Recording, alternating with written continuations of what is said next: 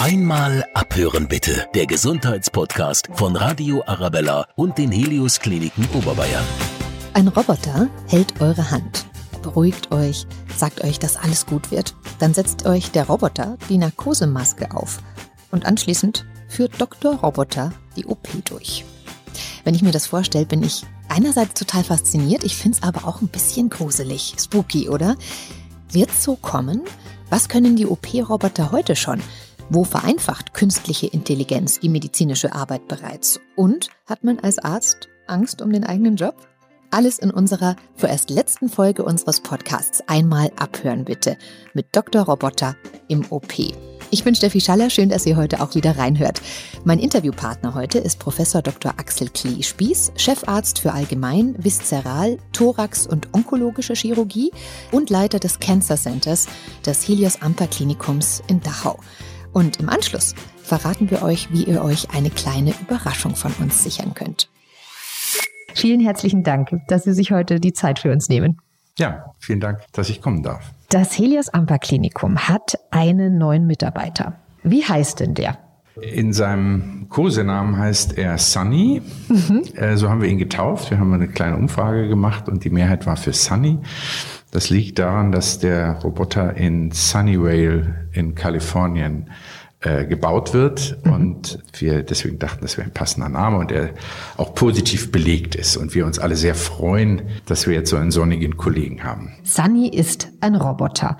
Ja. Ähm, wie sieht Sunny denn aus? Er sieht jetzt nicht aus wie R2D2. Er ist ja. auch, er hat keine menschliche Gestalt. Also kein Gesicht ersetzt, und keine Augen. Er hat kein Gesicht. Er kann schon gut sehen, das erkläre ich nachher noch. Ähm, er kann nicht sprechen. Er ist, ähm, wenn man sich vorstellt, dass es in der Fabrikation von zum Beispiel Automobilen ja schon seit vielen Jahren Roboterarme gibt, die etwas zusammenschweißen können oder punktlöten können oder so etwas, mhm. also gewisse Arbeitsschritte übernehmen können, dann sieht er vielleicht so ein bisschen ähnlich aus. Er ist viel filigraner, er hat äh, vier Arme, die sehr gut beweglich sind und er arbeitet direkt dann am Patienten. Mhm. Hat er denn so eine orangene Farbe wie die, die man aus der Autoindustrie kennt? Nee, er ist wie fast alles in der Medizin weiß. Mhm. Also ganz clean. Er ist natürlich auch steril oder wird dann steril äh, an den Patienten gefahren. Aber ganz wichtig ist, der Roboter macht gar nichts selbst. Also es ist kein Doktor-Robot, wie man ihn sich vorstellt, mit dem man vorher spricht oder der die Operation durchführt, sondern es ist eigentlich ein sehr, sehr hoch entwickeltes, sehr präzises Assistenzsystem. Mhm. Der Patient begibt sich weiterhin zum Chirurgen und zwar nicht nur zum Aufklärungsgespräch und um die Operation festzulegen, sondern der Chirurg operiert auch weiterhin den Patienten selbstständig und vollverantwortlich. Das heißt, der Roboter übernimmt hier nur die Übersetzung von Bewegungen. Okay, das heißt, wie muss man sich dann das dann genau vorstellen? Das heißt, der Arzt macht weiterhin die Operation, aber am Patienten selbst steht er ja nicht. Das ist richtig, aber er ist jetzt auch nicht weit weg, sondern er sitzt zwei Meter daneben. Sie müssen sich vorstellen, dass in der minimalinvasiven Chirurgie, und das ist ja quasi die Vorläuferchirurgie von der robotischen Chirurgie. Die ist das ist, so, heißt, das ist die, die wenige große Schnitte benötigt. Also genau, also man ganz kleine Schnitte braucht und in den Körper hineinkommt. Richtig, somit. das ist die sogenannte Schlüssellochchirurgie oder Knopflochchirurgie. Mhm. Da werden keine großen Schritte mehr, äh, Schnitte mehr gemacht. Das gibt's ja schon viele Jahre. Das gibt ja bestimmt schon 20 Jahre in der Viszeralchirurgie, also in der Bauchchirurgie zum Beispiel oder auch in der Gynäkologie.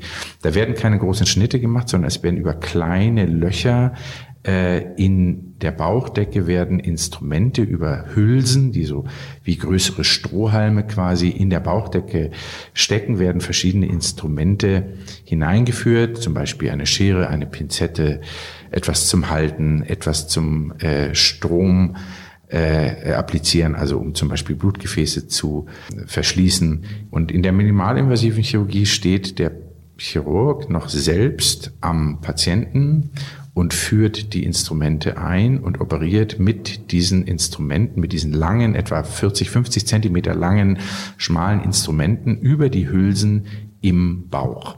Das heißt, da führt man dann auch eine kleine Kamera mit ein, Richtig. weil man sieht da ja nichts und Richtig. hat dann nur noch einen Bildschirm eigentlich. Also Richtig. nur noch einen Quatsch. Man hat einen Bildschirm, über das man ja. dann reinschauen kann. Genau. Da hat man äh, bisher auch die Situation, dass eine Kamera meistens in dem mittleren dieser Hülsen eingebracht wird, also so im Zentrum, zum Beispiel am Bauchnabel und dann rechts und links davon weitere kleine Schnitte, um Instrumente einzuführen. Jetzt ist es in der robotischen Chirurgie so, dass sich an diesem Szenario nicht viel ändert, außer dass der Chirurg nicht mehr am Tisch steht. Das heißt, der Assistenzarzt steht weiter am Tisch. Mhm. Es gibt weiterhin einen großen Bildschirm, auf den alle draufschauen können. Die OP-Schwester ist weiterhin am Patienten, aber der Chirurg ist jetzt ersetzt durch den Roboter. Das heißt, die Instrumente des Chirurgen werden nun von Roboterarmen bewegt und dieser Roboter hat halt vier Arme und nicht zwei. Das heißt, sie können mehr Instrumente bewegen, als der Mensch Arme hat. Mhm. Und der Chirurg sitzt an einer Konsole. Man muss sich das ein bisschen vorstellen wie ein Pilotensessel. Mhm. Also er sitzt relativ bequem, kann die Arme ablegen, mit dem Unterschied, dass er in eine, eine Art Mikroskopenbildschirm schaut. Das heißt, er guckt etwas nach vorne in, ein, in eine brillenartige Konstruktion, hinter der sich ein ganz großer 3D-Bildschirm verbirgt. Und er kann nun äh, Bilder in 3D in zehnfacher Vergrößerung sehen. Und er kann mit seinen beiden Armen den Roboter bewegen. Dafür hat er quasi eine Art Joystick in der rechten und der linken Hand mhm. und kann damit die Roboterarme bewegen, aber halt nicht nur zwei, sondern durch Umschalten auch drei oder vier. Da stelle ich mir ganz, ganz schwierig vor, wenn man das noch nicht gemacht hat, mhm. wenn man von, äh, von dem OP-Tisch, vom Führen der Kamera plötzlich nur noch Joysticks in der Hand hat.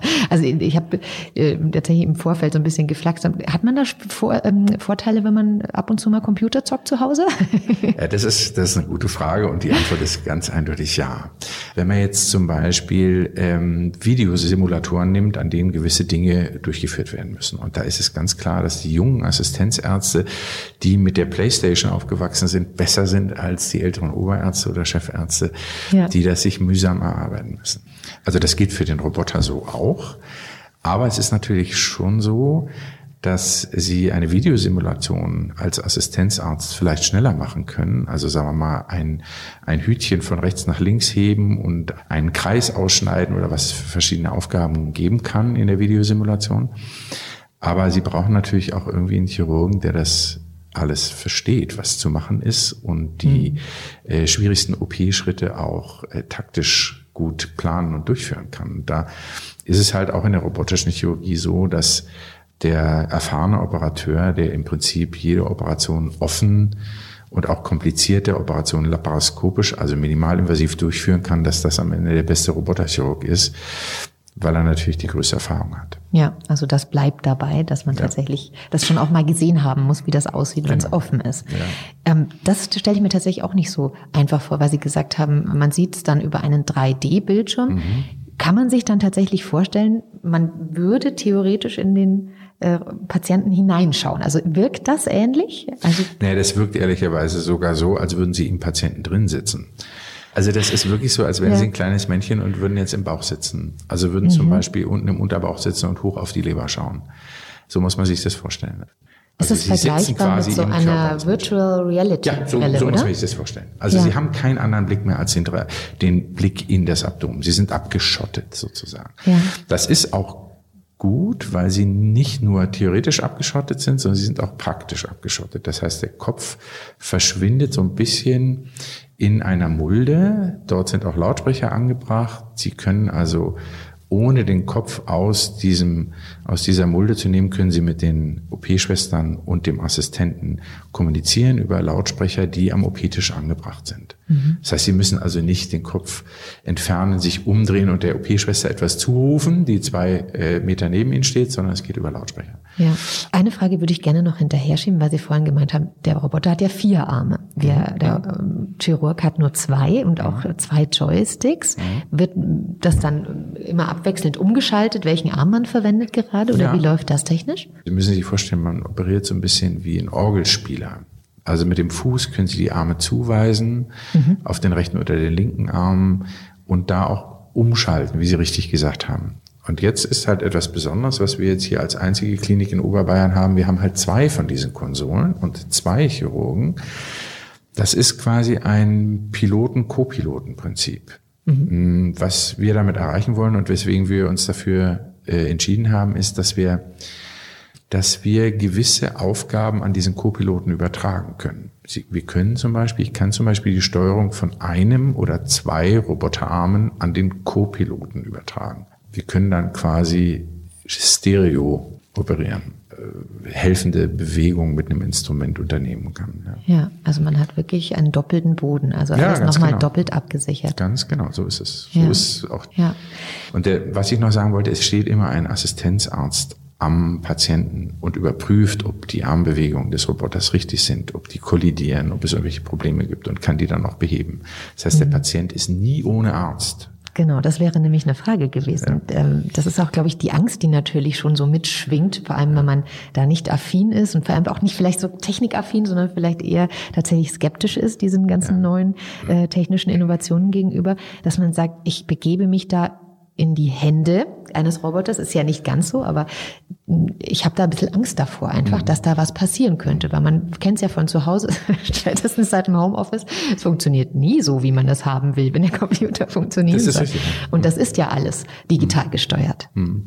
Also Sie begeben sich natürlich weiterhin ganz klar in die Hände des Chirurgen. Ja der mit Ihnen während der Aufklärungsgesprächs, während des Aufklärungsgesprächs auch die Vor- und möglichen Nachteile einer solchen Operation natürlich bespricht. Und am Ende muss man sich für oder gegen so eine OP entscheiden. Das ist jedem Patienten natürlich selbst überlassen. Ja. Ähm, es ist ganz klar so, dass äh, das keine ferngesteuerte Operation ist. Also vielleicht muss man an dieser Stelle auch nochmal hervorheben, der Roboter führt keine vorprogrammierten Schritte selbstständig durch. Es gibt keine einzige Bewegung, die der Roboter machen kann, ohne dass der Chirurg sie aktiv befiehlt, sagen wir mal. Mhm. Und das mit einer Handbewegung. Das heißt, welche Vorteile genau hat es, mit den Roboterarmen zu operieren mit unserem Sunny? Was kann der so viel besser auch, als wenn nur in Anführungsstrichen der Chirurg am Tisch steht?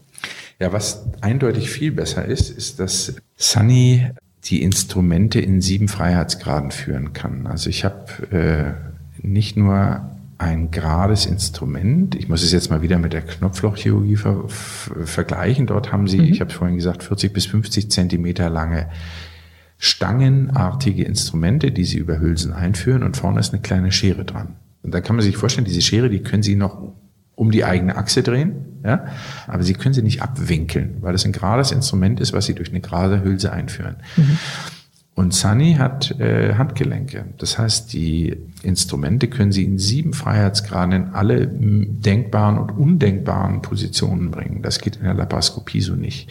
Und damit auf kleinstem Raum in Ecken, wo man sonst kaum hinschauen kann in der offenen Chirurgie. Also sagen wir mal ganz tief im kleinen Becken an der Prostata oder ganz oben am Übergang zwischen Speiseröhre und Magen immer noch eine gute Sicht haben und auf kleinstem Raum sehr exakt operieren können. Liegt auch an der Größe natürlich, äh, wenn Sie zwei Hände im, wir sagen Situs, also zum Beispiel im Bauch oder im Brustraum haben. Ja, also wenn mhm. Sie zwei Hände im Situs haben, dann ist ja an sich schon die Sicht sehr schlecht, ja, ja. weil die Hände eher groß sind.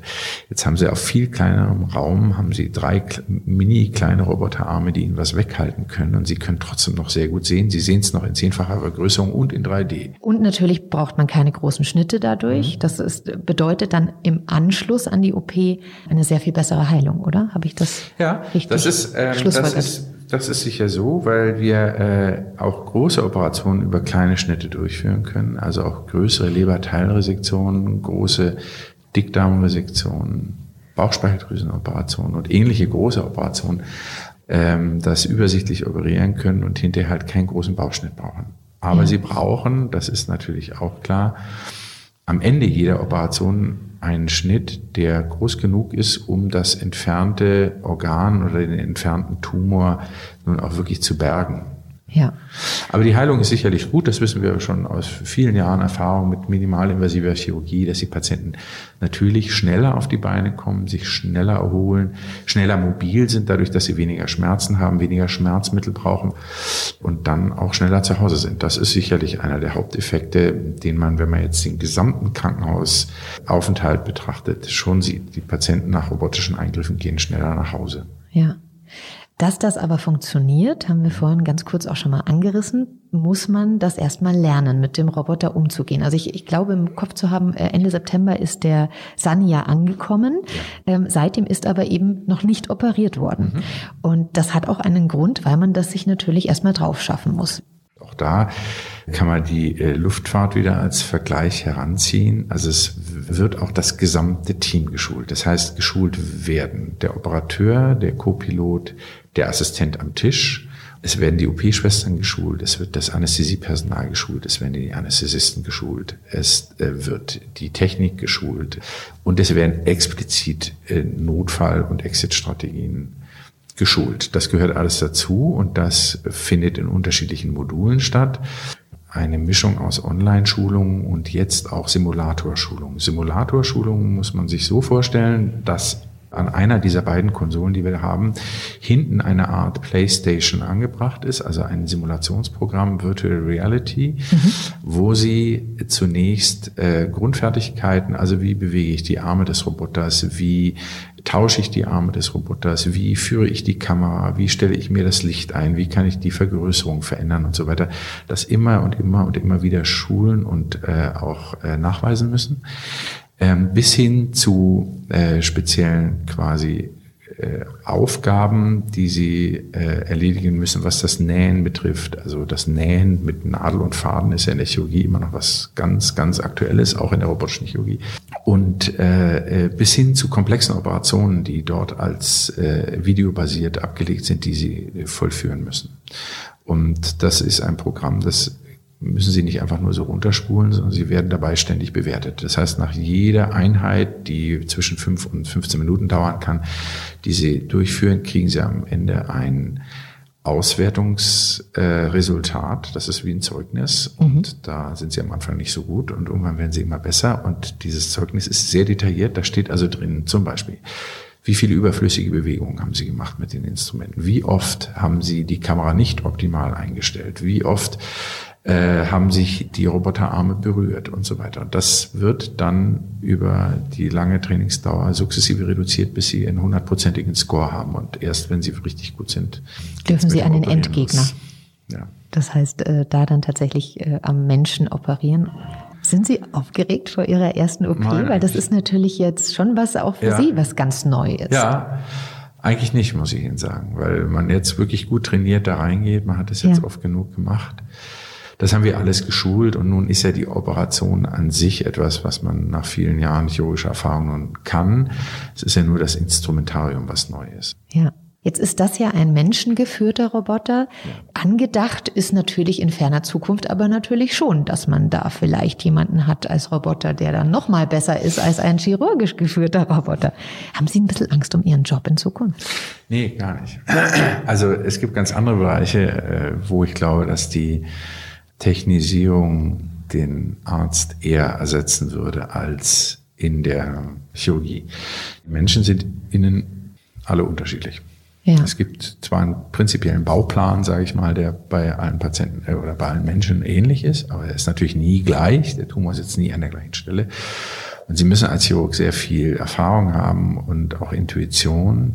Und wir sind noch weit weg, also zumindest in meiner Generation, glaube ich, noch weit weg davon, dass ähm, automatisierte Handlungsabläufe chirurgisch durchgeführt werden. Also was wäre denn jetzt der nächste Schritt, wenn wir sagen, die Entwicklung geht äh, weiter, dann wäre der nächste Schritt bestimmt, dass man sagt, naja, ein Roboter kriegt ein Erkennungssystem, also sowas wie ein Navigationssystem. Das hat er jetzt noch nicht. Er erkennt nicht, was ich da schneide. Also ist das jetzt eine Leber oder ist das jetzt ein Stück Fett oder ist das ein Blutgefäß? Da Und das sind wir ja nicht so weit davon entfernt, oder? Also es gibt ja schon Roboter, die sowas in anderen Bereichen des Lebens können und die sich ja. merken, also ich denke, ich muss gerade, ist natürlich ganz weit weg, aber an meinen Saugroboter, mhm. der erkennt schon auch, da ist eine Treppe und fährt da nicht hin.